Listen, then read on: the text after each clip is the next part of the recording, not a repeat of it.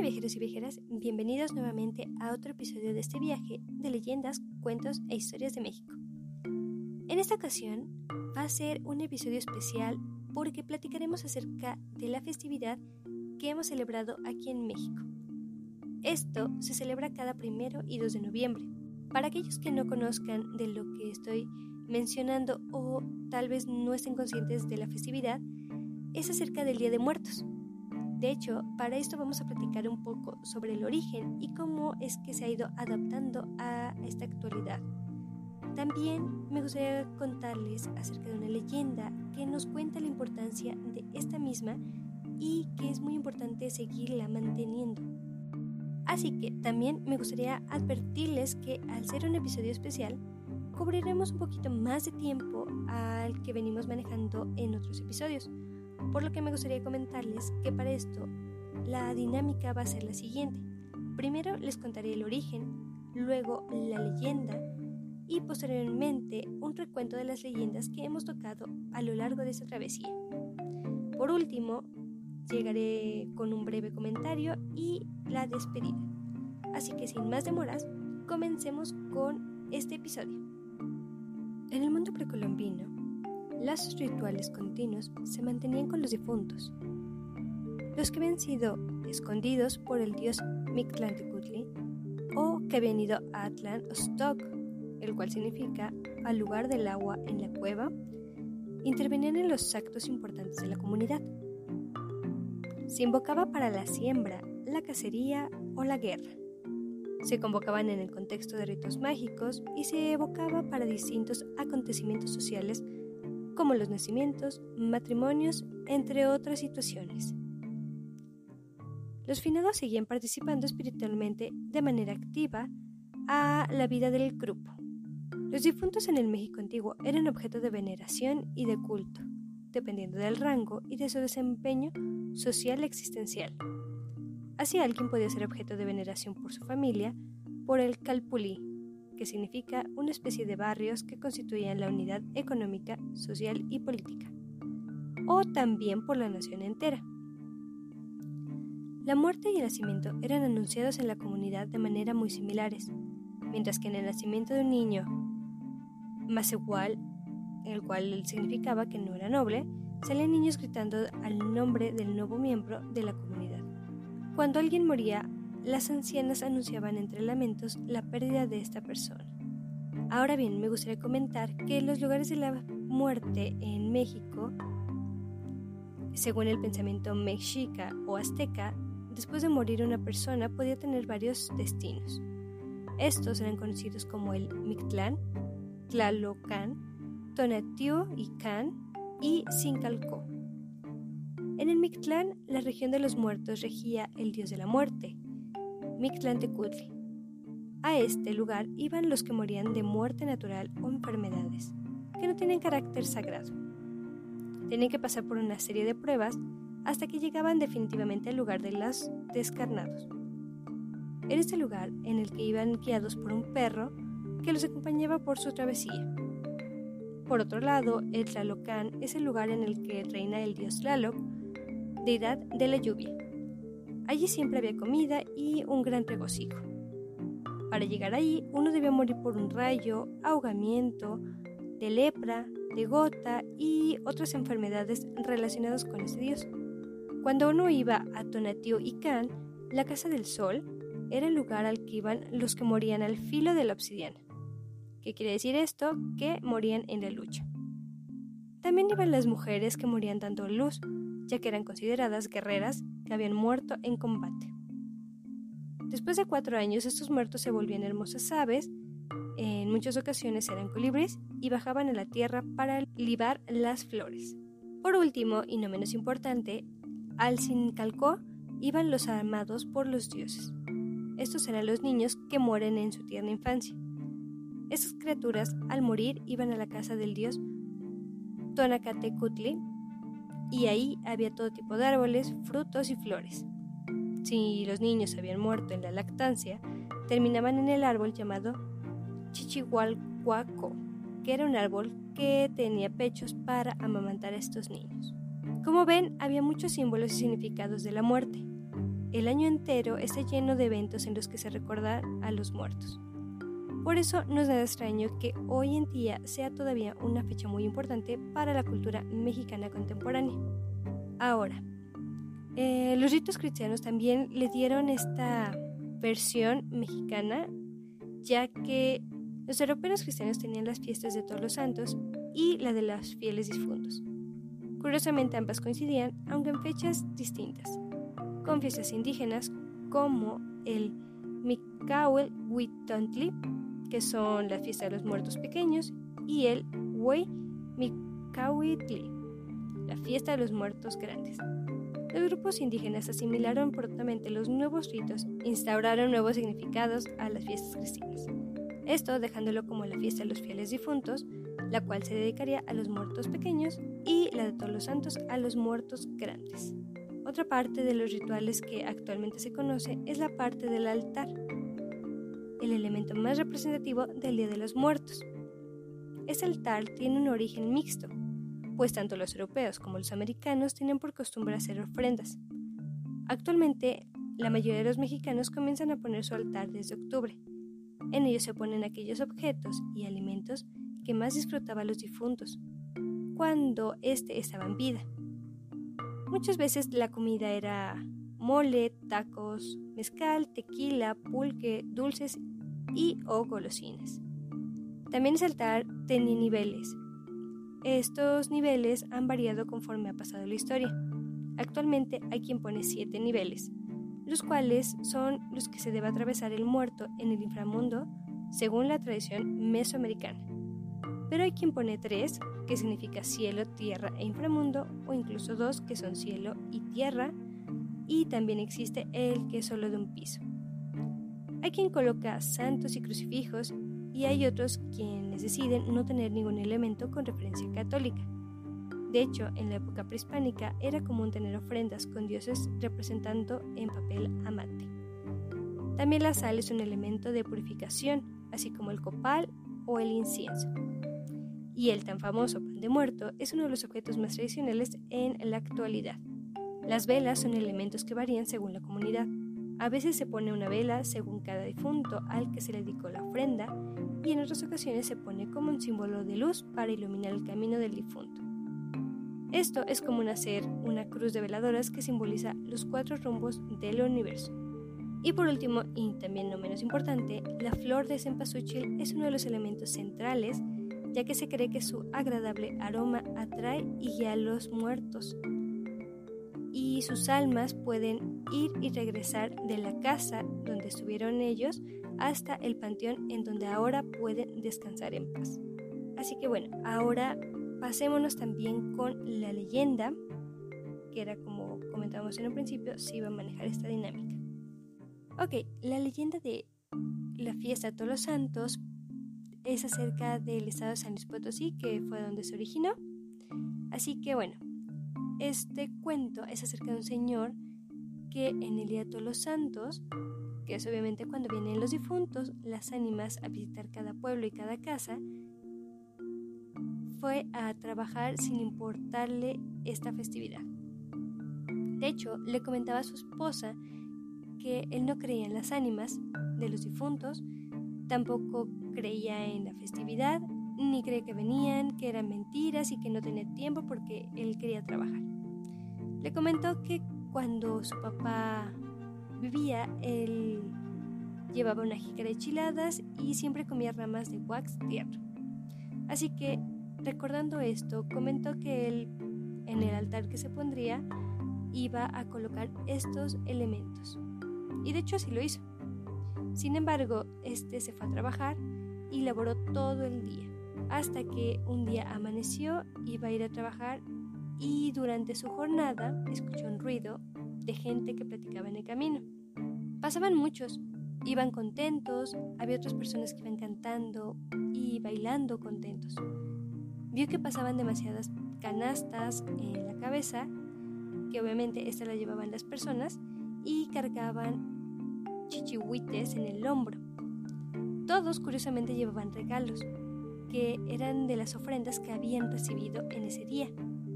Unos llevaban racimos de plátano o manos de plátano. Las señoras también iban cargando en la cabeza canastas con tamales y llevaban tamales tanto chicos como grandes junto con atole y estos lo cargaban en cántaros. Los llevaban otros en carros y también había otras personas que llevaban mazorcas en mancuernas. De hecho, mencionando esto, todos iban muy contentos. De pronto, este señor comenzó a pensar y dijo, bueno, veo a esas personas que no son gente de verdad porque no las conozco. Van otros señores que hace años que he visto. Mm, y también pensó que, pues, pobre de mi papá. Sin embargo, pues también pensaba que podría venir su papá, aunque no lo creía. Sin embargo, en ese momento vio venir a su papá quien llevaba al hombro la rama de wax tierno, mientras que su mamá llevaba en la cabeza una jícara de enchiladas, tapaditas y así como debe ser. Eso llevaban sus papás. De hecho, al pasar esto, pudo notar que el padre se veía bastante triste.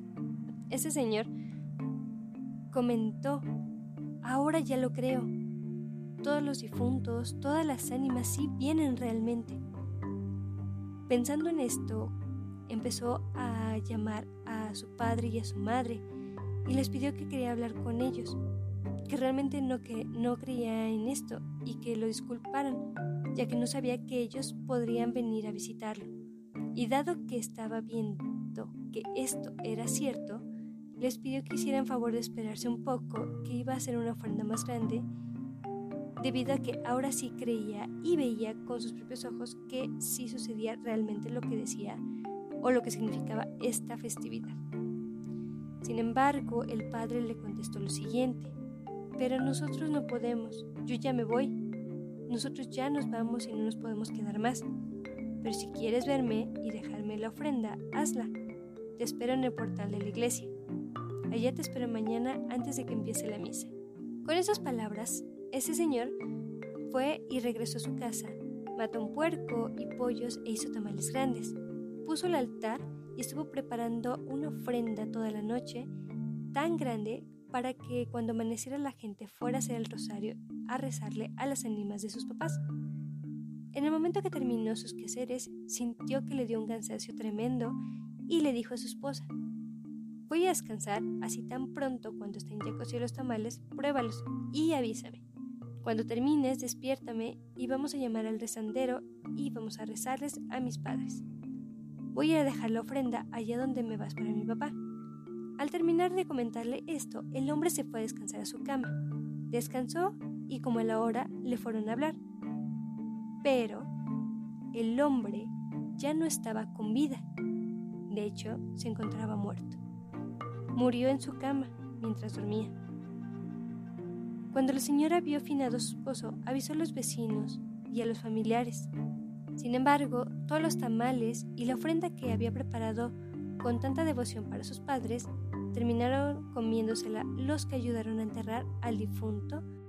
Así que es por eso que se cree que es una obligación preparar una ofrenda para los difuntos. De esta forma se les complace y se comparte junto con ellos la alegría que se vive en familia. Por eso nunca se debe dejar de ofrendar a los muertos en esta fecha y es bueno también que se prendan cohetes y bombas para que su ruido espante al demonio y también se encienden velas para que se ilumine el camino de este. Si a este le gustaba mucho el aguardiente, eh, por ejemplo, se le daba se le debe comprar y poner en el altar para que lo tome. También se dice que estos ritos son obligatorios porque si no se celebran es muy posible que los muertos se lleven al dueño de la casa. Así que hasta aquí sería la leyenda sobre esta festividad, que es muy similar también a la Navidad, solo que en este caso es acerca de los fieles difuntos y de la importancia que tiene esta celebración acerca de los muertos que regresan a esta vida, aunque sea por un día. Bueno, ahora pasémonos con las leyendas que hemos tocado desde que inició este viaje hasta el capítulo anterior. Yo espero que recuerden todo lo que hemos pasado y me gustaría saber si les han agradado bastante, si también cuando conocieron estas leyendas ya sabía de que iban las historias o apenas conocían esto.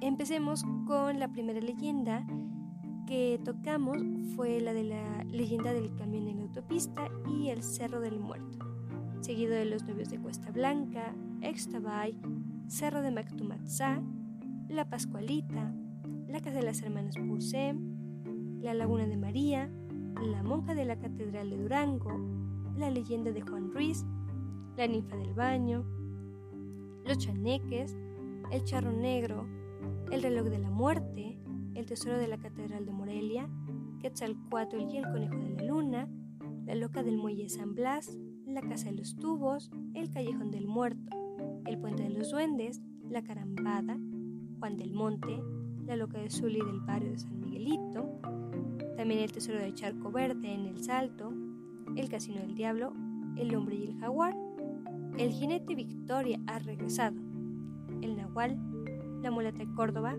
la leyenda del cenote es así, la calle de las tres cruces, el beso de Aguascalientes, la bufadora, la gruta, el cañón del sumidero, la mina del otro mundo, el diablo en el Tex-Mex, el puente de los suspiros, la enfermera, la calle de la quemada, el tesoro de las margaritas, la mujer del candil, el fantasma del cerro del lobo, Nachito, el niño que le teme la oscuridad, la dama de la cascada, la leyenda del Teposteco, la cueva del cerro de San Juan, la casa Aramberry y por último la leyenda de la Matlacigua.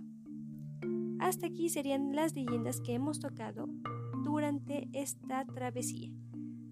Así que bueno, sin más demoras, me paso a nuestro comentario breve y nuestra despedida. Bueno, ¿qué tal les ha parecido tanto el origen, las leyendas y también las leyendas que hemos tocado? La verdad es que el origen es impactante ya que es un punto bastante importante conocer la raíz. Como pueden escucharlo, es un poco de mezcla entre el origen precolombino, el cristiano que vino de parte de Europa y pues ahí se fue dando una mezcla entre cada uno. Al final también cada familia, cada región lo adecua a, su, a sus costumbres. De hecho, es bastante importante conocerlo, ya que muy pocos saben acerca de esto o conocen su origen.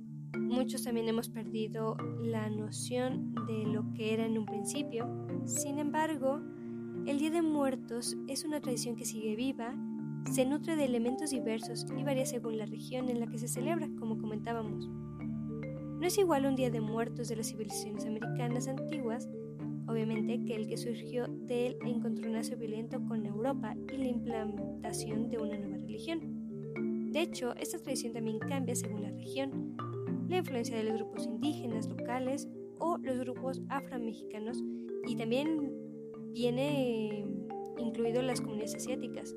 Todos estos han adaptado esta tradición y actualmente el Día de Muertos se sigue nutriendo de otras tradiciones, como es el caso de Halloween que viene de parte de Estados Unidos. También hay algunos puristas que creen que esta influencia es mala, pero realmente creo yo que no es malo empezar a combinar esto porque al final esa es la idea, honrar a los muertos y seguir teniéndolos presentes en estos días. Muchos se preguntan que cuál es la tradición original o la pura. Sin embargo, el Día de Muertos es un rito colectivo que se nutre de las diferentes interpretaciones personales así que cada quien sabe cómo rendir honor a sus muertos y cómo los recuerda. También cada variante de la tradición no la destruye, lo hace más viva. La versión de mexicano indígena de Oaxaca, la de un mestizo de clase obrera de la Ciudad de México, la de un mexicano de clase alta que vive en la frontera norte, la de un mexicano hijo de inmigrantes españoles, coreanos o chilenos, le da un chicano estadounidense hijo de inmigrantes mexicanos, también la de un extranjero que quiere adoptar la tradición porque le parece hermoso recordarse a su familia y a los seres queridos. Entre otras, muchas otras perspectivas, cada quien creará una versión diferente del altar de muertos y tendrá ritos distintos para realizar este día, cuyo eje central es ese. Justamente es ese, recordar a los que se fueron, pero que en estos días estén más presentes que nunca. Así que realmente, ¿ustedes cómo pasaron este día de muertos y cómo lo celebraron? ¿Cómo recordaron a todas esas personas? lo celebraron como lo celebramos aquí en México o cambiaron algunas cosas, ya sea que no hicieron altar, tal vez pusieron algunas fotografías para recordarlos o también pusieron altar y pusieron algunos otros diseños. Cuéntenme qué es lo que realizaron para honrar a estos muertos que se han ido pero que siguen presentes en este día tan importante. En fin, para terminar este episodio que no sea tan largo, pues me gustaría despedirme con mi usual frase, la cual es la siguiente. Las casualidades ni las coincidencias existen, únicamente existe lo inevitable. Como siempre, les deseo que tengan una excelente mañana, una buena tarde o una amena noche y que hayan pasado un grandioso día de muertos recordando a todos sus seres queridos. Muchísimas gracias por escucharme y no duden en que nos estaremos escuchando en el siguiente episodio con un nuevo destino y una nueva leyenda. Que pasen un increíble día. Bye.